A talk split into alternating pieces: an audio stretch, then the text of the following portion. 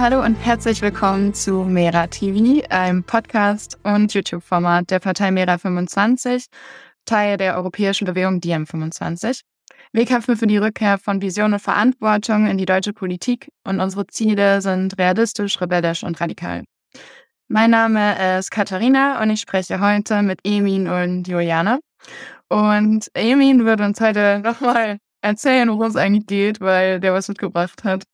Ja, hallo. Äh, also erstmal, ich freue mich, wieder hier zu sein. Ich war bisher ja einmal bei der Folge dabei. Ähm, und zwar, ich habe heute mal ein ganz anderes Thema mitgebracht, als zurzeit so in der Presse, in den Medien so gang und gäbe ist. Ich glaube, wir haben uns alle ein bisschen satt gehört an Ukraine und äh, ja sowieso.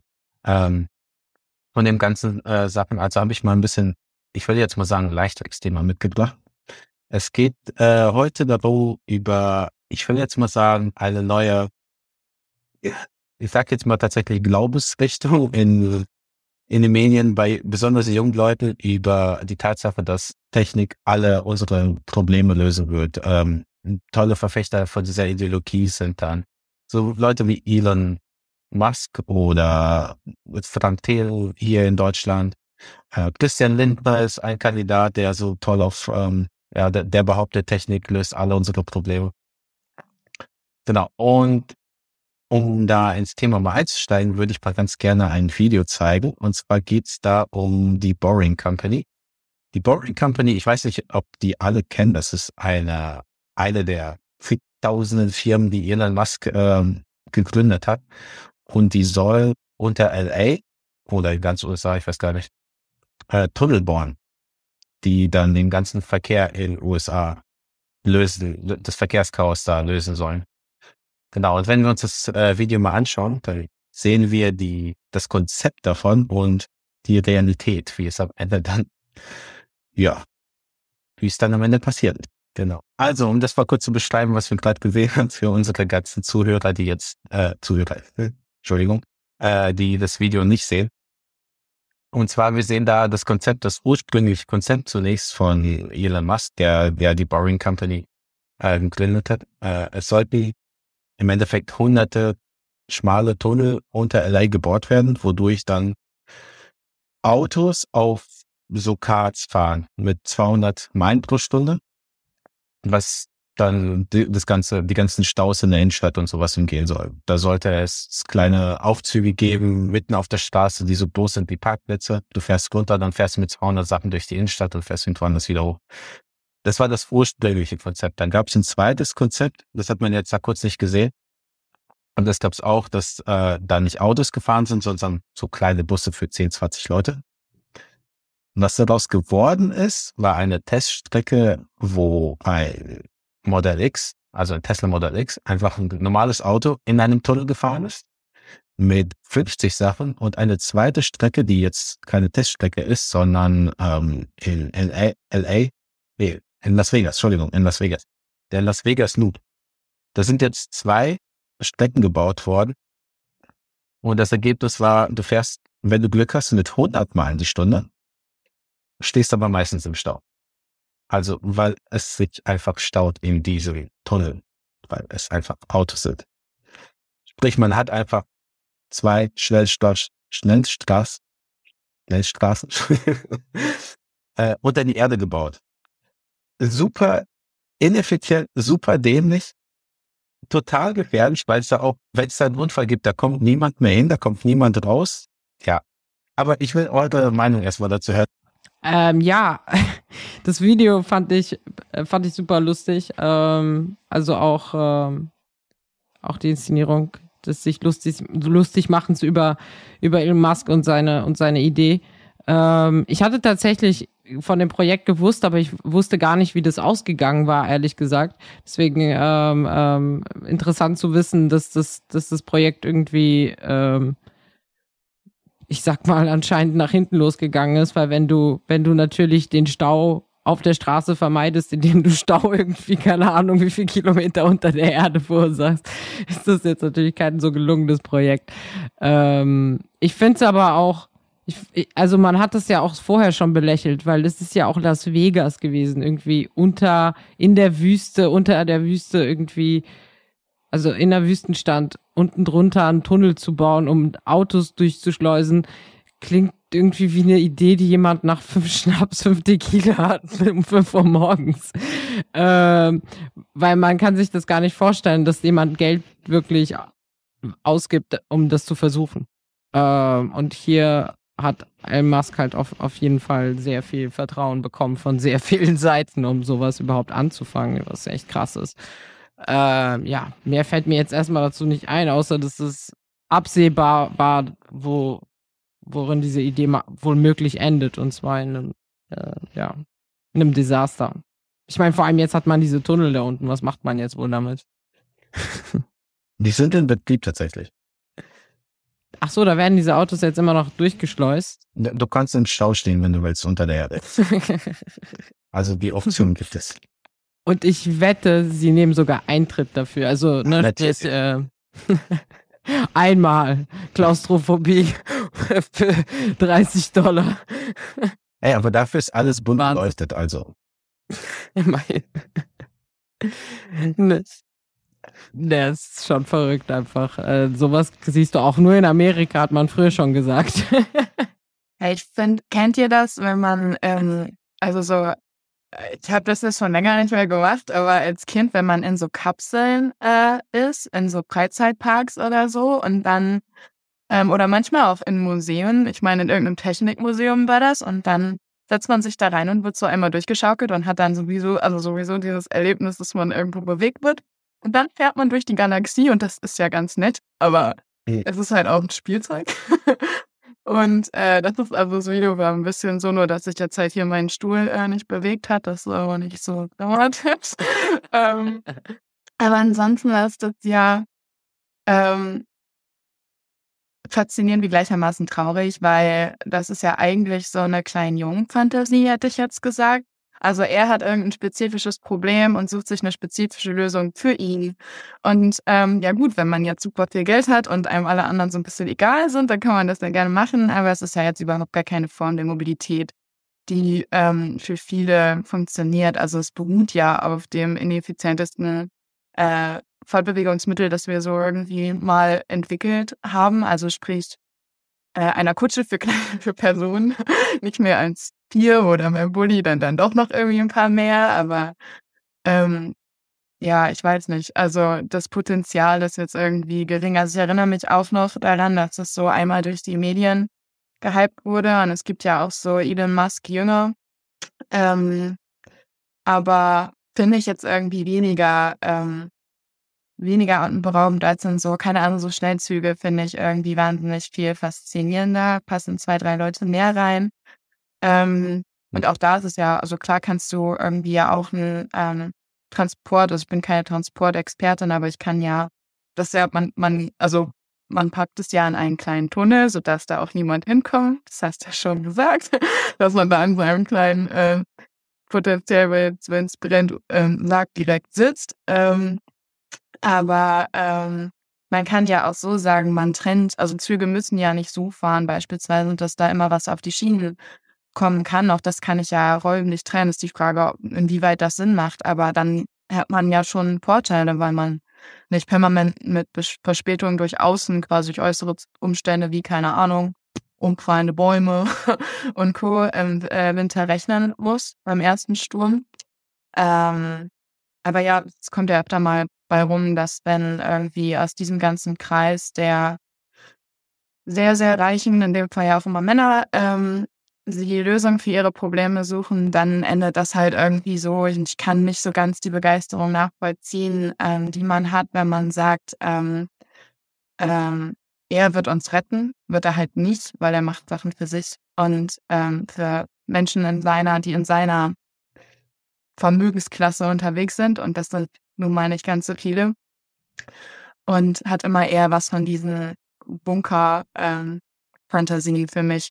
Das waren so die Sachen, die mir einfällt. Also es ist keine Welt, die ich mir wünsche. Ich glaube, ich würde da auch nicht fahren. Ich habe, äh, glaube ich, die Mittel nicht. Ich vermute, das wäre nicht bei Lindners 9-Euro-Ticket äh, inkludiert, leider. Da müsste man direkt nachfragen. Aber äh, ich, ich will eigentlich direkt dazu sagen, weil äh, mir ging es auch genau ähm, um dieses Thema, dass von Leuten wie Elon Musk äh, oder dergleichen immer diese neuen, tollen Ideen propagiert werden, als würden diese uns jetzt retten, unsere Probleme lösen, jetzt in dem Fall jetzt das Verkehrsproblem. Wobei er ja nur die U-Bahn erfunden hat, und zwar viel schlechter, als sie jetzt existiert. Also in der U-Bahn, was, passen da in die U-Bahn rein? Vielleicht 200 Leute oder so? Die kommt alle drei Minuten, fährt auf in dem Tunnel, viel schneller sogar. Hier in Nürnberg sogar ohne Fahrer. Ja, das äh, wird sich Elon Musk ja ähm, fahren ohne Fahrer funktioniert tadellos. Ne? Das ist super billig für alle. Aber äh, scheinbar ist das nicht genug beleuchtet oder nicht bunt genug oder und das ist, äh, glaube ich, das äh, Wichtige, weil diese Ideen, die werden so propagiert als die Lösung und was dann da, daraus passiert ist, dass sehr viele Ressourcen einfach genommen werden und in so ein schwachsinniges Projekt wie diesen LA Loop äh, gesteckt werden. Ich weiß nicht, wie viele Millionen das gekostet hat. Ich weiß, dass äh, Elon Musk, das habe ich mal gelesen, dass er auch Fördergelder vom Staat bekommen hat für dieses Projekt. Und dass dafür, ich weiß jetzt nicht, wie konkret die, ähm, die Pläne da waren, ähm, aber ich glaube, da gab es Pläne für einen Zug stattdessen. Und statt diesem Zug wurde halt dieser NA Loop gebaut. Wir alle wissen ganz genau, dass ein Zug tausendmal besser wäre. Es wäre billiger, da, da passen viel mehr Leute rein. Es ist zuverlässig, seit hunderten von Jahren erprobt. Ich weiß gar nicht, wie alt Züge sind, aber alt genug, da. Und Kennt aber vielleicht. besser als der. Es ist, äh, es ist langweilig und alt, so gefühlt. Ne? Also ein Zug, ah, kenne ich schon, ne? Das ist langweilig.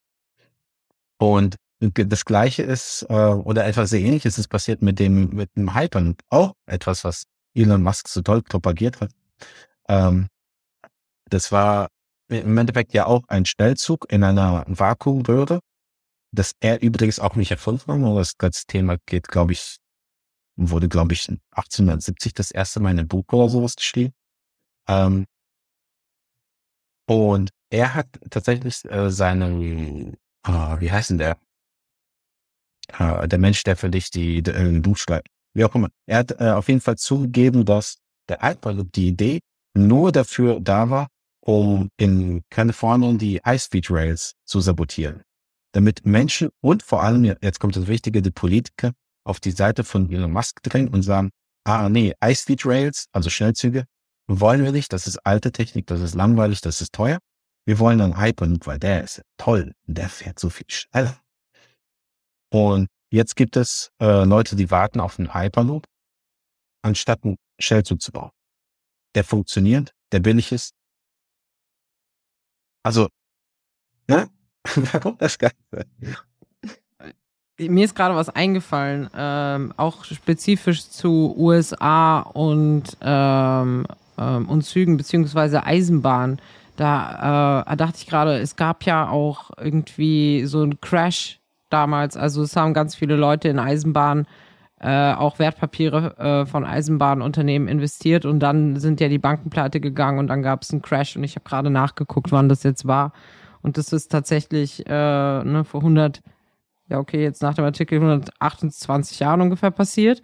Ähm, also am 5. Mai 1893, also 1893 wohlgemerkt.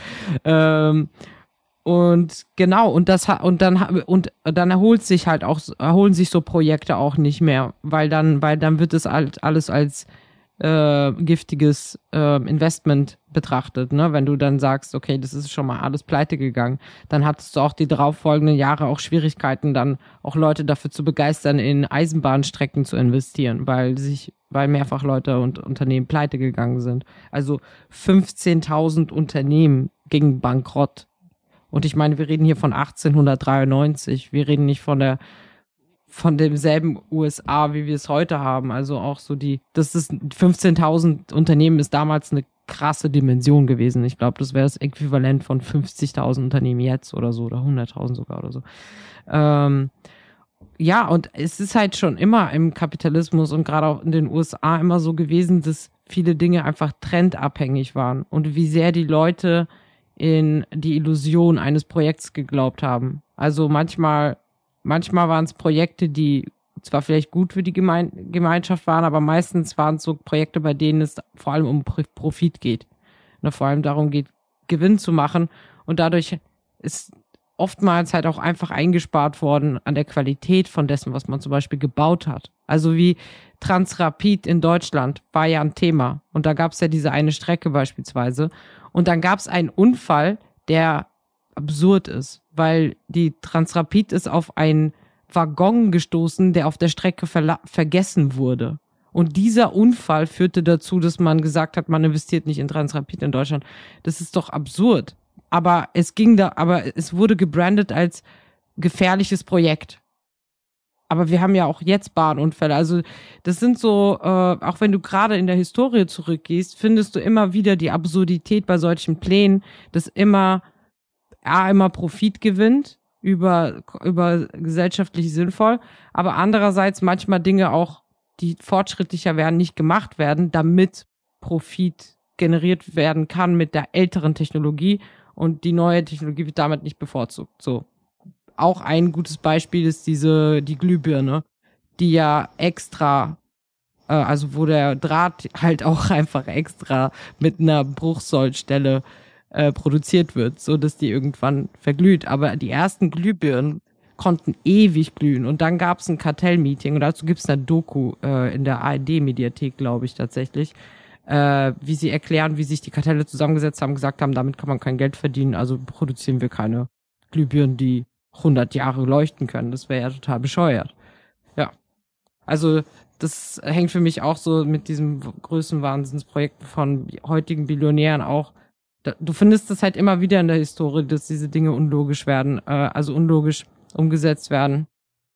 Ähm, und auch von der Gesellschaft immer zur selben Zeit immer zu viel Toleranz bekommen. Ich wollte dann auf anknüpfen, weil das, was er ja da im Prinzip macht, ist ja, also in gewisser Weise auch dieses Leute warten lassen auf die bessere Technologie, was ja, also die vermeintlich bessere Technologie, so dass man auf jeden Fall ähm, Wandel äh, aufhält. Und ähm, das passiert ja aber voll viel. Also ich glaube, man kann das Ganze auch ähm, zusammenfassen unter diesem des Courses of Climate Delay, also im Prinzip Verzögerungstaktiken, weil aktuell niemand mehr leugnet, dass es auf einen, also wenn man es jetzt auf den Klimawandel bezieht, wobei Verkehr ja auch immer mehrere äh, Probleme eigentlich ähm, mit behandelt. Also wir haben ja nicht nur ähm, den Klimawandel, wir haben auch irgendwie ein Mobilitätsproblem in, in, in allgemein.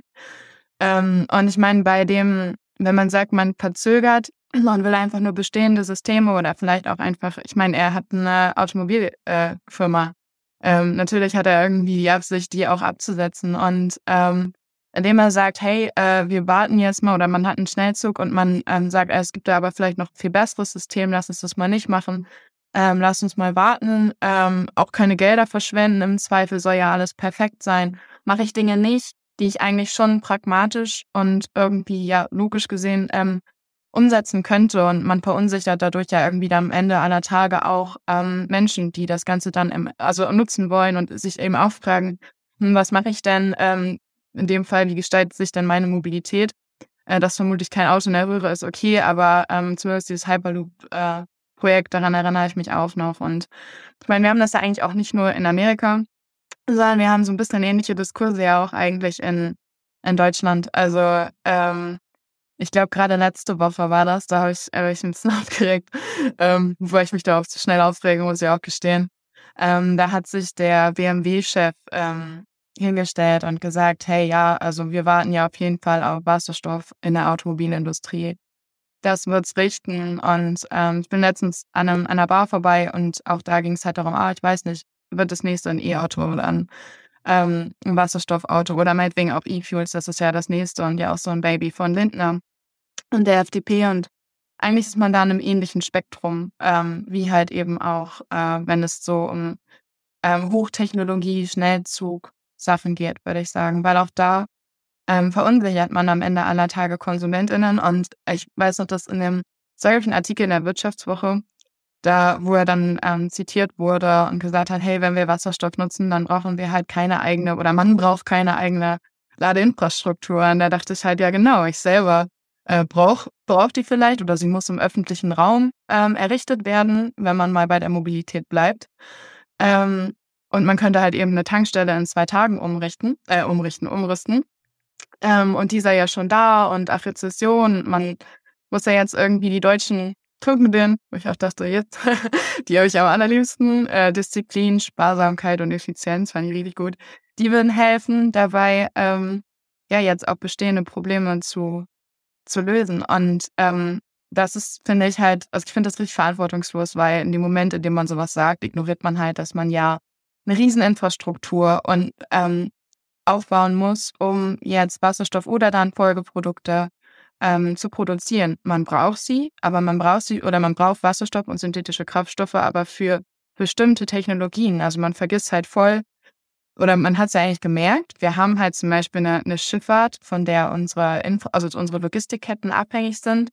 Und äh, ja, die brauchen ja auch irgendwie Kraftstoffe. Also es ist nicht nur mein Auto und mein Auto ist es auch, aber dadurch, dass ich, ähm, dass ich im Prinzip jetzt diese, also diese Diskussionen so schleifen lasse oder manche Akteure sie halt eben dann so formen, ähm, sind auch in so einer E-Fuel-Allianz, vor allen Dingen kleine Tankstellenbetreiber, aber auch so ExxonMobil und Co. Dadurch verschiebe ich ja eben Diskurse, halte sie auf oder sage nicht die ganze Wahrheit, weil was ich halt am Ende aller Tage brauche, ist Wasser, ist ähm, Energie, ist für E-Fuels auch ähm, Kohlenstoffdioxid. Und äh, davon spricht er ja im Moment nicht, sondern er verkürzt das Ganze und ähm, stellt es dann als ähm, effizienter am Ende aller Tage dar. Ich finde es ganz, ich finde es ganz, ganz, ganz, ganz schlimm. Auf jeden Fall. Also ich, ich muss ähm, eine Sache, äh, egal ob das jetzt bei dem Hyperloop ist oder bei A-Fuels oder in der Wirtschaft ist es oft der, der Bitcoin, der als äh, neue Technologie, die alles retten soll, dargestellt wird. Ähm, da muss man sich einmal vor Augen führen, dass die Tatsache, dass wir die Diskussion überhaupt führen, davon profitieren extrem viele Leute. In Deutschland ist es die Automobilbranche, die davon profitiert, dass wir jetzt äh, jahrelang über E-Fuels diskutieren, ob das jetzt technisch machbar ist, ob das die nächste, äh, ob das die bessere Lösung ist zu E-Autos oder nicht. Und, das Ding ist, technisch gesehen oder wissenschaftlich gesehen, ist die Diskussion schon längst äh, ist vorbei. Also die gibt es nicht. Es ist schon eine Diskussion, ob jetzt äh, Evolutionstheorie richtig ist oder Kreationismus. Die Debatte ist längst vorbei. Aber was man, äh, finde ich, immer wieder klar machen muss, ist, dass in, bei solchen Debatten immer jemand profitiert. Beim Hyperloop, oh, Hyperloop oder bei dieser Boring Company ist es halt Elon Musk, der einerseits seine Autos verkaufen will und keine äh, High-Speed-Rails haben will. Oder Flugtaxis äh, verkaufen will oder mit seinem SpaceX äh, durch die Gegend fliegen will. Das soll er machen. Aber das Gleiche ist hier. Solange wir darüber diskutieren, dass ähm, ähm, ob wir jetzt E-Fuels fördern hier in Deutschland, dank Christian Lindner, so lang können Verbrennermotoren besser verkauft werden. Wenn die De Debatte stirbt, dann ist es vorbei. Und das ist auch beim Klimawandel ganz genauso. Solange wir darüber debattieren, ob das jetzt ähm, tatsächlich passiert oder ob das jetzt so schlimm ist, dann gibt es ja eine Debatte, da kann man drüber reden, dann da wird erstmal nichts gemacht. Das heißt, bei diesen ganzen äh, Technofanatikern, die sagen, oh, wir müssen jetzt nur auf die nächste Lösung warten, und dann passiert was. Erstens, da profitiert einer von. Und zweitens, wir verschwenden ganz wichtige, essentielle Ressourcen und Zeit, auch eine Ressource, ähm, für die echten Lösungen. Egal, ob das jetzt eine neue Technologie ist, die schon besteht, Photovoltaik, Windkraft oder was auch immer, äh, oder super alte Technologien wie Züge. Es existiert. Aber ja, äh, diese, dieser, ähm, dieser, wie soll ich sagen, diese Brain Cancer, sorry für den Ausdruck, aber der tatsächlich ähm, in, im Internet besonders in der um, zurzeit so durchgeht, ist furchtbar. Also das denkt mich so auf, dass man diese sinnlosen Diskussionen für diese sinnlosen Projekte unterstützt und fördert und äh, overhyped, obwohl die mehr zerstören als gut tun. Ich denke, ich denke, es ist auch so eine Frage in, äh, worin sieht wer die Hoffnung? Ne, weil, weil ganz, ich glaube, viele erkennen an, dass die Situation 2022 irgendwie, wie die Welt sich entwickelt hat in den letzten zehn Jahren, eine Vollkatastrophe ist in allen Bereichen. Äh, nur worin wir uns alle flüchten, äh, unterscheidet sich. Und ich muss jetzt aber auch tatsächlich, es klingt jetzt so ein bisschen, äh, könnte jetzt irgendwie äh, sehr in Schutz nehmen klingen, aber ich muss sagen, ich verstehe die Leute ein bisschen, die sich in die Wirtschaft wenden, weil wenn ich mir die Politik angucke, sehe ich halt einen Haufen Idioten, die es nicht hinbekommen, irgendwie eine richtige Entscheidung zu treffen.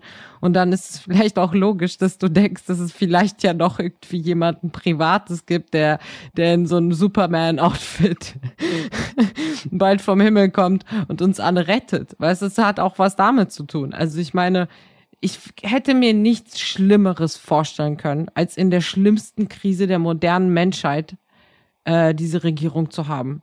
Also wirklich, weil äh, zum Beispiel Lindner ist ja auch kein neuer Akteur für uns. Das ist so jemand, mit dem wir politisch groß geworden sind. Und ich habe den noch nie für besonders kompetent gehalten. Und er gibt mir überhaupt keine Sicherheit auf dem Posten des Finanzministers. Und dafür muss ich auch keine persönliche Finanzexpertin sein, weil ich muss ja nur den Outcome angucken. Und der Outcome ist halt eben nicht Lösungen, Lösungen und aha, wir haben die Probleme nicht mehr, sondern der Outcome ist genau das, was du sagst, Emi, nämlich eine Verzögerungstaktik äh, irgendwie noch ein Jahr zu überwinden, indem man nichts getan hat. Wie diese Entlastungspakete ja auch irgendwie die Regierung vor der Verantwortung entlasten und niemanden sonst. weißt du, sie können jetzt sagen, wir haben gerade ein Paket verabschiedet und das nächste müssen wir dann erst in einem Jahr. Und bis dahin können wir alle streiten, was jetzt wichtig wäre und was nicht. Und so ist es auch mit E-Fuel, wie du sagst, das will ich ja nicht nochmal wiederholen jetzt, äh, weil das ist genau, das lenkt vom Thema ab halt kontinuierlich. Und auch so Leute wie Elon Musk helfen dabei, ähm, abzulenken einfach nur. Mit Schwachsinnsprojekten, mit so Utopie, also auch, er hat ja auch dieses mit dem Chip im Gehirn und so weiter, was er ja auch total pusht. Obwohl er gleichzeitig warnt vor AIs und das ist ja auch seine Motivation. Er sagt, die AI wird irgendwann so gefährlich werden, dass wir einen Chip im Kopf brauchen, um mit ihr mitzuhalten. Dann denke ich mir, Alter, hör auf, Fantasy-Filme zu gucken, komm in die Realität und hilf mal mit. das, das anstatt dich mit hypothetischen Problemen auseinanderzusetzen. Ja, gerne. Äh, ich, ich wollte nicht unterbrechen. Ich will nur eine Sache äh, kurz ergänzen. Das, weil das ist mir auch ein, äh, finde ich super wichtig. Ich habe mal mit meinem Bruder auch über Elon Musk gesprochen und er ist überhaupt nicht politisch. Also was das angeht, sind wir komplett unterschiedlich. Und er sagte mal zu mir, ja, aber äh, ich hasse Politiker. Die lügen nur, die machen nichts, die erzählen, äh, was man ja ihm nicht über, übernehmen kann. Ne? Und dann sagte er, aber wenigstens macht Elon Musk was. Und ich finde das so wichtig, weil besonders in den Medien, ne, wenn man sich Nachrichten politische Medien anguckt, da wird die ganze Zeit über Politiker gebasht. Zu Recht. Die, die meisten davon sind Vollkatastrophe. Da sind wir uns alle einig. Aber ich glaube, ich finde, wir müssen auch eine gute Zeit und viel Zeit dafür investieren und sagen, Leute in der Privatwirtschaft haben eben nicht die Antwort. Einige schon. Aber auch da die meisten Vollkatastrophen. Die machen, die machen was aber die machen genau das Falsche und die machen ganz viel kaputt. Die schaden uns allen was. Und nur weil sie Zugriff auf tolle Bildbearbeitung Videobearbeitung haben, dass am Ende ihre Konzepte so toll und so utopisch aussehen. Nur weil die es können, heißt noch lange nicht, dass deren Lösungen uns allen im Endeffekt schaden werden. Da fällt mir nur ein, hätte er doch einfach sein Geld an die Uni gegeben, weißt du? Zum Beispiel, oh, äh, Las Vegas hat ein Verkehrsproblem. Warum gibst du nicht der Uni äh, auf Las Vegas oder die haben ja bestimmt eine äh, Universität, da gehe ich jetzt mal von aus. So gibt es doch irgendwie an Forschungsabteilungen oder so, damit sie das, Pro äh, das, das Problem lösen. Weißt du, dort, wo Leute arbeiten, die die Zukunft davon prägen werden und die relevant sind und nicht nur jemand, der sich gerade fünf Minuten in einem Billionär, der Millionär, der sich fünf Minuten in so einem How-to-Book über Infrastruktur erkundigt hat, um jetzt sein Utopieprojekt umzusetzen. Aber das machen sie dann auch nicht. Ja, wobei, und es, ja, genau, es ist ja aber auch irgendwie, ich wollte auch mal an dem Macher-Ding anknüpfen, weil ich das, dieses Machertum total gefährlich finde ähm, und könnte auch mich äh, stundenlang drüber unterhalten, aber ich habe immer das Gefühl, dass äh, wenigstens macht er was, er ist ein Macher und für mich ist es eigentlich immer eher so, dass ähm, das sind ja in dem Fall meistens eben auch Männer, nicht nur, mittlerweile auch ein paar Frauen, aber man muss es ja auch nicht immer darauf äh, zurückschlüsseln, wer wüsste eigentlich dann so ganz äh, identitätspolitisch in der Form, ähm, sondern für mich macht er halt was und zwar für sich und er geht dabei über alle rüber. Und ihm ist es auch ein bisschen egal und damit meine ich nicht nur ihn spezifisch, sondern grundsätzlich ähm, EntscheidungsträgerInnen dieser Art. Ähm, ist es egal was am Ende dabei für viele rauskommt. Ähm, so nach dem Motto, ja, keine Ahnung, wenn wir jetzt Jahre verlieren, äh, ich und meine Kinder überleben schon in, irgendeinem, in irgendeiner Anlage auf Neuseeland oder so. Ähm, wobei wie dann die, äh, also ich weiß nicht, ob das die Gedanken sind, aber wie dann da die Realität so aussehen, ob das eine, ob ich die, also ich würde diese äh, Realität, glaube ich, gerne nicht, ähm, nicht erleben. Aber ähm, in meinen Augen ist in dem Fall Macher immer ich mache jetzt was. Das heißt aber auch, dass da niemand anderes mitspricht. Und dass es dann halt eben auch nur mir und meinen Kumpels im Zweifel ganz gut liegt. Und ähm, ist halt genau das Gegenteil von dem, was wir ja eigentlich vielleicht mal anstreben wollten, nämlich dass, ähm, dass eben viele Menschen ähm, beteiligt werden, allein im Entstehungsprozess und dass dann zum Beispiel auch Technologie dadurch geformt wird. Also wie muss sie am Ende aller Tage aussehen, damit sie eben ähm, nützlich ist und in den in diesen sozialen Raum aufpasst. Ähm, und in der Form bei, also ich finde, äh, es ja, soll ja hier auch kein Technologiebashing sein. Ich finde es mega cool, dass man Technologien dieser Art äh, erfinden kann. Auch E-Fuels sind ja per se total cool. Was machen wir sonst mit der Schifffahrt und der Luftfahrt? Weil die Luftfahrt bringt uns ja auch schnell an Orte. Also ich fahre zwar auch leidenschaftlich gerne Zug, aber halt immer noch nicht übers Meer.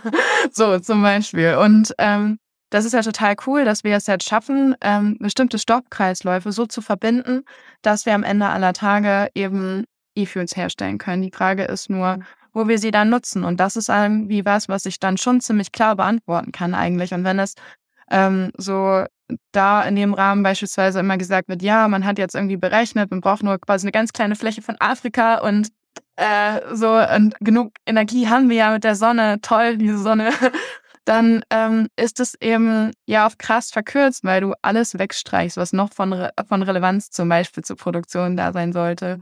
Also man braucht Wasser, diesen Afrika, naja, schwierig. Also ich könnte da jetzt länger ausholen, kann natürlich auch mit Meerwasser arbeiten, aber ähm, da brauche ich auch wieder mehr Technologie und ähm, das wird halt so krass verkürzt, dass man es am Ende aller Tage dann, wenn man nicht länger im Thema ist, ähm, nicht mehr richtig bewerten kann. Aber vor allen Dingen wird es dann eben auch, wenn ich sage, hey, einfach an Orten produzieren, wo alles top ist. Also zum Beispiel in Afrika, da wird halt ähm, vollkommen außer Acht gelassen, dass es zum Beispiel Beteiligungsprozesse braucht. Ähm, was was Gutes wäre, so, weil man halt sagen kann, hey, man macht da ähm, Wertschöpfung und ähm, gibt auch zurück, was man eben über Jahre einfach immer nur rausgezogen hat aus ganzen Kontinenten. Und ähm, das ist ja aber nicht im Sinne eines Elon Musk, den geht's ja nicht, also man muss ja sagen, um Gerechtigkeit hier oder ähm, um irgendwelche moralischen Werte oder was auch immer. Und auch vielleicht nicht allen PolitikerInnen, aber ähm, dieses Machertum grundsätzlich ähm, geht, glaube ich, immer eher über Menschen, als dass es schlussendlich hilft. Weil was habe ich davon, wenn ich jetzt zum Beispiel irgendwo ähm, anstoße, dass, ähm, dass zum Beispiel in Afrika eben E-Fuels produziert werden, aber nachträglich habe ich wieder äh, eben Umweltzerstörung da. Ich habe ähm, nicht bedacht, wer macht das alles. Ähm, habe irgendwie dann auch, also dadurch verliere ich dann auch Jahre und das verliert wieder Vertrauen und am Ende aller Tage habe ich halt irgendwie dann auch zu wenig, um zum Beispiel, wenn man denkt ja eben immer nur an Pkw, damit zu fahren. Also es hat mir nichts geholfen als äh, Konsumentin am Ende aller, aller Tage. Außer dass jemand, der mal macht, ähm, ja, sein eigenes Ding durchgezogen hat und getan hat, als ob man die Welt rettet, dazu super viele Credits bekommt und das war's auch schon. So. Ich finde es ganz wichtig, was du angesprochen hast, dieses Macher, das ähm, spricht besonders junge Männer oft da. Ne? Ich meine, die Elon Jünger sind, das sind ja alles in der Regel jüngere Kerle, muss wie ich.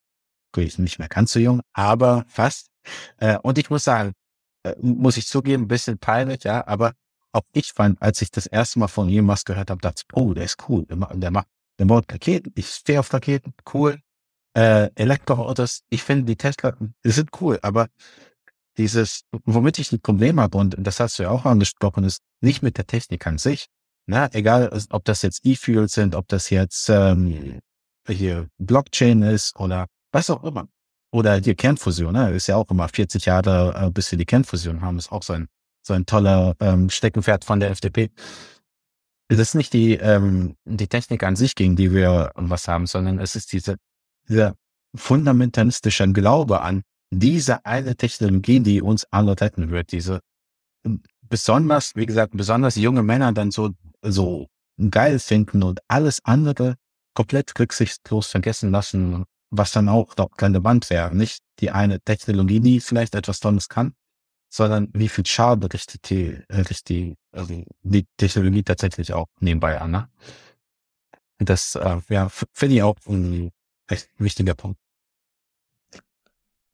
Ich glaube, so ein eh so ein großes Thema bei uns äh, und das äh, lustig, weil ich habe äh, heute mit meinem Bruder darüber geredet, äh, auch so Energiekrise und er meinte, äh, das fand ich ganz äh, interessant. Äh, er ist äh, zehn Jahre jünger als ich also haben wir so einen leichten, leichten Perception Gap von Dingen. Das ist immer interessant.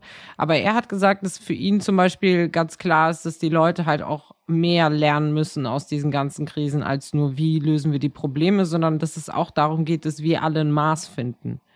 Ähm, also sprich, äh, nicht, wie kann ich mein völlig über äh, übertriebenen Energiebedarf decken, sondern ja, einerseits, wie decke ich meinen Be Energiebedarf, aber wie denke ich auch anders über Energie und auch über Energiesparsamkeit.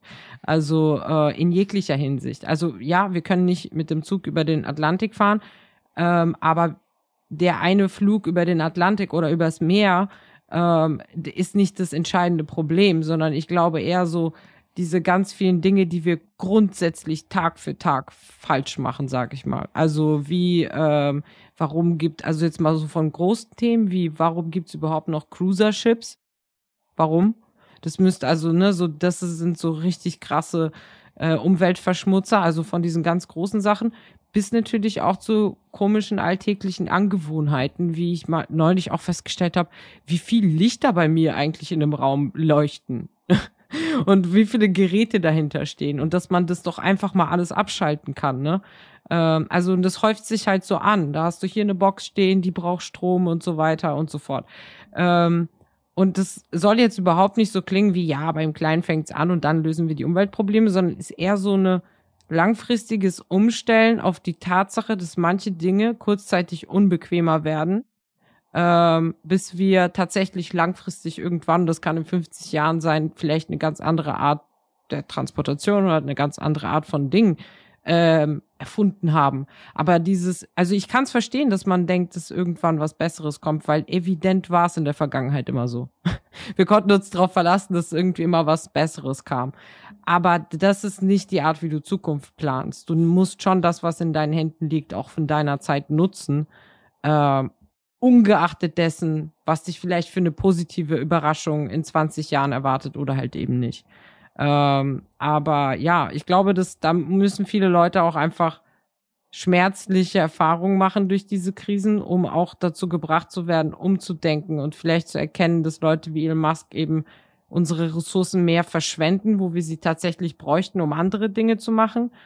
Ähm, aber ich meine, am Ende, und das ist mein, mein Abschluss dazu, ist, Elon Musk kann nichts dafür, dass er Elon Musk sein kann und diese Freiräume hat. Also ich meine, ob man ihn persönlich mag oder nicht oder seine Projekte, ich finde Raketen auch cool. Ich finde, äh, ne, aber ich, aber ich hänge auch sehr an ähm, an einem gewissen. Ich habe dieses Gefühl, so dass die, dass der Planet zuerst kommt, der Planet und die Menschen first, und danach können wir über Raketen und von mir aus das Weltall bewohnen und sowas reden, weil ich auch, ich gucke gerne Fantasy-Serien und Star Trek und so weiter. Aber, ne, jetzt, das ist kein Moment dafür, ne? So wie du sagst, so Small Boys Dreams sind gefährlich äh, in dem Ausmaß halt äh, in der Realität, finde ich. Ähm, und da müssen wir halt mit Gesetzen dafür sorgen, dass Leute limitiert werden dass sie halt eben zum Beispiel auf dem Markt nicht an unlimitiert äh, fehlende Ressourcen kommen, beispielsweise. Also äh, es gibt ja Lithium und all diese ganzen Sachen, die sind ja auch nicht unendlich. Und die Unternehmen, die betteln ja untereinander ja auch um diese Ressourcen. Ähm, und für manch, aber die, diese Ressourcen werden für wichtige Dinge und für nicht so wichtige Dinge gebraucht. Und wer hat das zum Beispiel im Blick? Also wenn wir keine medizinischen Geräte mehr bauen können, aber genug Playstations haben, ist auch was falsch. Wisst ihr, was ich meine? So, ähm, das macht mir Panik, dass diese Wirtschaft so unfassbar hirnlos ist. 100 Prozent. Ja. Und das ist, dafür steht für mich auch Neil Musk, für diese, Leicht für diese Hirnlosigkeit. So dieses, ja, ich kann, also mache ich's. Oh, hat nicht geklappt. Scheiße. Genau. äh, Milliarde. Milliarden in den Sand gesetzt, Ressourcen verschwendet, aber stört ja keinen. Ich mache das nächste Projekt. Ja, klar, das ist, äh, aber das muss die Gesellschaft selber durch Limitierung regeln. Wir können diese Leute nicht, nicht, also nicht anders limitieren als das, finde ich. Ja, und dabei, was ich nur sagen wollte, ist ja immer die Frage, ähm, es wurde besser und besser, aber für wen? Und äh, dann eben eingepreist. Ich glaube, das kriegt man auch nur irgendwie mit und raus, indem man Prozesse eben öffnet, indem man, oder indem man irgendwie sagt, ähm, oder sich selbst und andere ähm, als, als MacherInnen begreift. Ich stehe nicht auf das Wort, deswegen fällt ich, wird mir das ein bisschen schwer. Aber ähm, ich habe die Weisheit ja nicht mit Schaumlöffeln gefressen und gehe halt ja davon aus, dass andere Leute die Welt ja auch irgendwie anders wahrnehmen und was ist denn gut und was ist schlecht daran. Und wenn man es jetzt mal irgendwie wieder aufs Auto münzt, dann wissen wir ja auch irgendwie so, ja, zumindest in den Städten, auf dem Land ist es voll anderes Ding, aber in den Städten ist es erstmal auch mega voll, egal ob ich fahre oder parke, weil Stau war ja in dem Fall das Problem. Ja, äh, sieht man so. Ähm, das, das ist eine Tatsache. Ähm, und die Luft ist schlecht so. Und das sieht man ja eigentlich in, vor allen Dingen, also die Beispiele, wenn man die Bilder sieht, waren ja immer irgendwie in Asien. Ähm, sah ja früher mal nicht ganz so, aber auch, also ähnlich aus. Und ähm, so es ist dann, es ist ja nicht immer nur ein einziges Problem, sondern man hat eine Verkettung von Problemen und man braucht eigentlich auch verschiedene Lebensrealitäten, um das wahrzunehmen. Und wenn man irgendwie sagt, hey, ich brauche deine Lebensrealität, damit das hier besser für uns alle wird, dann ähm, mache ich, glaube ich, zum einen äh, besser quasi so soziotechnische Systeme, die ich gestalte. Und ähm, ja, ich habe auch einfach eine andere Beteiligung. Ich glaube, ich komme zu insgesamt besseren Lösungen. Und äh, ich glaube schon, dass man, wenn man irgendwie sagt, die Frage, wie gestaltet man dann halt irgendwie da so einen Prozess, dass Leute mitsprechen können, dass nicht nur die gleichen sind, dass Leute sich trauen zu sagen, ich habe dieses oder jenes Bedürfnis. Aber man weiß ja, dass sich Menschen eben, egal da, ich glaube, Lucy weiß da ein bisschen mehr äh, als ich so, aber man weiß, dass Menschen sich verschieden durch Städte und Regionen ähm, bewegen. Und ähm, man muss das halt verstehen, weil ich glaube, niemand äh, der Menschen, der so ein bisschen sich eher quasi nicht unter den oberen 10 Prozent ähm, befindet, teilt ja bestimmte Anforderungen und Probleme. Und äh, ich habe eigentlich gesagt, Vertrauen in die Leute, mit denen ich lebe, dass, das, dass wir da zu einem guten Prozess kommen. Aber man, man muss das vielleicht dann auch gestalten und eben besser machen. Und eigentlich wäre diese, also die Aufgabe der Gestaltung wäre eigentlich ein- eine, ähm, das, das zu initiieren, wäre ja die Aufgabe auch von Politik. Und ähm, die wird ja so ein bisschen abgetan. Und ähm, ich glaube, dass es halt also auch in diesen ganzen Unternehmen, Elon Musk gibt ja einen Punkt zum Beispiel. Oder ähm, aber umsetzen und entwickeln tun das ja IngenieurInnen so. Und äh, die Logistik machen dann wieder ganz viele Leute und nachher machen die Montage einzelne Personen. Und ähm, da können ja alle Leute mega viel. So, ich brauche also eigentlich nicht den einzelnen Menschen. Das ist nur einfacher, wenn ich mir das angucke. Ähm, sondern im Prinzip bräuchte man halt ein gutes Zusammenwirken. Und äh, dann hätte ich die Hoffnung, dass man auch zu besseren Systemen kommt. Ähm, ja, das wäre so das. Ja, am Ende ist das tatsächlich äh, auch, wie, wie ihr beide gesagt habt, eine Systemfrage. Ein Elon Musk oder ein Frank Thelen oder wie auch mal die ganzen äh. Flitzpiepe heißen, ähm, die, die wären an sich kein Problem gewesen, würde das System die ja nicht dazu äh, ermutigen und äh, denen das erlauben, diesen Schaden anzurichten, den sie äh, anrichten. Und jetzt äh, im Gemünzt auf Verkehr zum Beispiel. Ich habe jetzt im Urlaub ähm, das Buch Autokorrektur von Ah, Katja Ich-? Ja, genau. Ja, ja, ja. Genau. Da- Das Buch habe ich gelesen. Und ähm, ein, Punkt, äh, ein Satz, der mir so wirklich im Kopf geblieben ist. Bei Verkehr geht es nicht nur darum, von schneller von A nach B zu kommen, sondern Verkehr zu vermeiden. Und das ist, was ihr beide auch angesprochen habt. Das ist eine Systemfrage. Man muss sich äh, wie Julian gesagt hat, ähm, nicht nur gucken, wie löst man das Problem von A nach B möglichst schnell, möglichst einfach und sicher zu kommen, sondern kann man den Weg sich überhaupt sparen vielleicht? Und äh, gemützt auf die Politik sind auch viele Sachen. Äh, muss man irgendwie äh, gucken, dass Elon Musk jetzt nicht die, den Schaden anrichtet oder muss man jetzt gucken, dass er jetzt ähm, den äh, Hyperloop nicht baut oder diesen LA-Loop oder sowas nicht baut, sondern es geht darum, dürfte man überhaupt erlauben, dass so jemand wie Elon Musk oder eine bestimmte Person so viel Macht hat, und den Verkehr in einer kompletten Stadt, in einem kompletten Land derartig beeinflusst. Und ich glaube, wir hier sind alle einer Meinung und sagen, nee, eine Person dürfte im Leben nie diese Macht haben. Und so leider ist das heutzutage so, dass gewisse Personen diese Art von Macht haben. Und dazu auch noch, wir sind ja nicht mal gewählt worden. Ne? Wäre wär das wenigstens ein gewählter Superpräsident, der jetzt alles alleine entscheiden könnte, wäre ja wenigstens eine Sache. Aber diese Leute sind ja nicht mal gewählt. Ne? Also kam aus dem Nichts. Naja, gut, aus dem Nichts kann man nicht sagen. Aus dem reichen Elternhaus. Aus dem reichen Elternhaus, ne, aus der äh, Smaragdhöhle oder wo, wo der Typ da auch hergekrochen ist. Ähm, ja, und, und dann machen die sowas. Ja. Wobei man sagen muss, nur kurzer Nachtrag, du hast natürlich jetzt äh, in Deutschland zum Glück, was das angeht, ein paar mehr Gesetze, die jetzt, äh, du Thelen würde zum Glück jetzt nicht einfach mal einen Tunnel unter Berlin bauen können oder sowas. Das würde das Berliner Bauamt in 500 Jahren nicht zulassen. Aber er wünscht sich, so ein großer Fan, wie er vom Hyperloop ist, er wünscht sich das. Ja, klar, ich, I don't see that happen. Also ein Hoch auf die deutsche Bürokratie. Äh, überhaupt bis jemand, bis jemand den Antrag liest, würden ja schon 50 Jahre vergehen. Ja, Sorry, glaub, ist aber wahr. Ähm, nee, da, da haben wir zum Glück ein paar mehr Gesetze, die uns davor schützen. Aber diese Gesetze werden dann wieder absurd, wenn es um Privatleute geht, beispielsweise, finde ich. Wo ich dann in den USA es besser finde, dass du mehr Freiheiten hast, zumindest auf deinem Grundstück, ja. Und sagen kannst, ähm, ich mache da, also ich meine, es gibt bestimmte Grenzen, wo ich sage, ab einem gefährlich, äh, nur wenn es gefährlich ist. Also wenn du jetzt sowas baust, wo was einstürzen kann, Leute erschlagen kann auf der Straße. Also es muss Grenzen geben, aber es muss auch gewissen Spielraum geben für Leute, ähm, auch irgendwie mit erneuerbaren Energien auf ihren, Häus äh, auf ihren Grundstücken rum zu experimentieren, zum Beispiel, ohne jetzt erstmal einen krassen Monate, jahrelangen Aufwand äh, zu haben, bürokratisch und so. Ähm, also da könnte es echt weniger sein. Was Öffentlichkeit angeht, wahrscheinlich insgesamt auch, aber da haben wir zum Glück ein bisschen Schutz vor Maniac-Projekten. Auch wenn die in den Städten eh durchgehen, bei den Immobilien haben wir ja auch so ganz krasse Wahnsinnsprojekte, die Städte durchwinken, die niemandem was nützen. Wichtig dabei ist, glaube ich, ja auch immer die Frage, was ist eigentlich ähm, die gesellschaftliche Aufgabe oder was will man als Gesellschaft? Ne? Und wenn man hin wieder Mobilität äh, sich zum Beispiel nimmt, dann ist eine Verkehrsreduktion ja und mehr Mobilität für alle. Ähm, und zwar gute Mobilität, die auch irgendwie funktioniert, weil ich mir voll oft denke, ja, bestimmte Sachen, also habe da nicht die Antwort für, so, gerade auf dem Land, aber ähm, so meine Großeltern sind noch äh, ziemlich jung und fit, aber ähm, ich weiß zum Beispiel, irgendwann mal sind die nicht mehr mobil. Ähm, und was mache ich denn da? Ich bin ja, also so wie viele wohnen ja einfach, wohnen, wohnen jüngere Leute eben einfach nicht mehr zu Hause. Man kann es also nicht aufwiegen.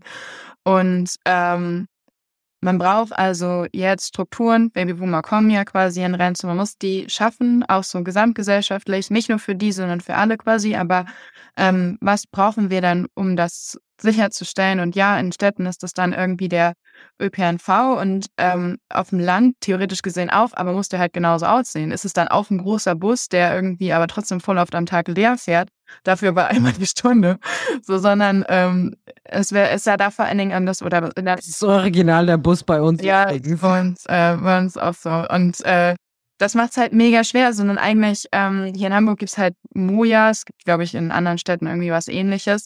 Das glaube ich eigentlich von VW und ich denke mir halt mega oft, ja, es ist ja eigentlich ähnlich wie eine Ruftaxi-Lösung, klingt aber ein bisschen sexier als Ruftaxi. Aber was du halt brauchst, ist ja eine bestimmte Frequenz. So. Also ich nutze ja auch die U-Bahn, weil sie da ist, wenn ich sie brauche.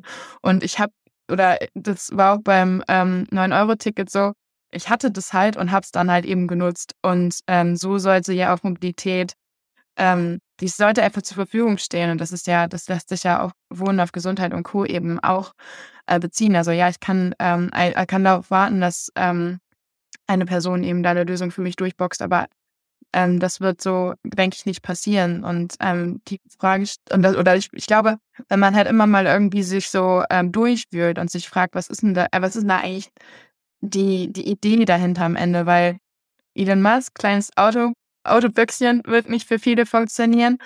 Und auch ja am Ende aller Tage E-Fuels auch nicht günstig für alle. Es ist also so eine Scheinlösung, sondern das wird super teuer sein. Damit habe ich dann Mobilität für wenige. Und ähm, verliere eigentlich dann das, was eine Gesellschaft überhaupt ausmacht. Also dann ähm, bricht uns da was, was weg. Und das, da werden die Grundsteine dafür ja schon viel früher gelegt. Also wenn ich jetzt sage, ach so, ja, Tankstellen haben wir, super, dann ist es vielleicht einfach nur eine Scheinlösung, sondern ähm, wir haben eigentlich multiple Dinge, die davor sind als Inputfaktoren. Die sind teilweise knapp und das, Ende, das Gut am Ende habe ich aufgrund der Umwandlungsverluste nochmal knapp. Das heißt, es ist nur für, für wenig Menschen überhaupt da. Und das ist ja nichts, was, ähm, das ist einfach nicht die Form von von Gesellschaft, die, die ähm, ich mir wünsche, ich glaube auch viele andere Leute sich eben nicht wünschen. Und ähm, das kann man, glaube ich, stärker entlarven. Ich glaube, da sind noch eigentlich viele dabei, ähm, das dann eben auch zu machen und zu kommunizieren. Also immer die Frage, hm, wie sieht dann die Welt aus, wenn wir das jetzt mal so weitermachen, hochskalieren? Ist es eine Welt, in der ich leben möchte, ja oder nein? Als du das, äh, das Ruftaxi angesprochen hast, ist mir eingefallen, wir, wir haben für sehr viele Sachen schon eigentlich die Lösung parat. Ne? Für Verkehr ist es einfach öffentlicher Verkehr, keine Frage. Ich meine, man guckt sich äh, Holland an, die, die fahren Fahrrad. Ähm, Leute in Schweden fahren mehr Fahrrad, obwohl es da kälter ist und die ganze Zeit schneit. Aber trotzdem fahren die Fahrrad. Äh, wir hier tun es nicht, weil es einfach nicht praktikabel ist. Ne? Fährst die ganze auf der Straße. Jedenfalls, mein Punkt ist, es gibt für viele Dinge einfache Lösungen. Die sind halt auch nur unsexy. Ja, und jetzt stellt sich äh, jemand wie der Christian Lindner und sagt, ja, aber wir sind ja Technologie offen, wir wollen das Neueste und das Beste von allen. Von, aber manchmal ist das Beste einfach ein Fahrradweg. Oder einfach nur ein paar Bäume in der Einkaufsstraße, die die Straße, die Stadt aus, äh, abkühlen, die die Stadt schöner machen. Manchmal sind die einfachen Dinge und langweiligen Dinge das Richtige, was wir brauchen und nicht was total fancy abgefahren ist mit, mit Bluetooth und USB-Anschluss.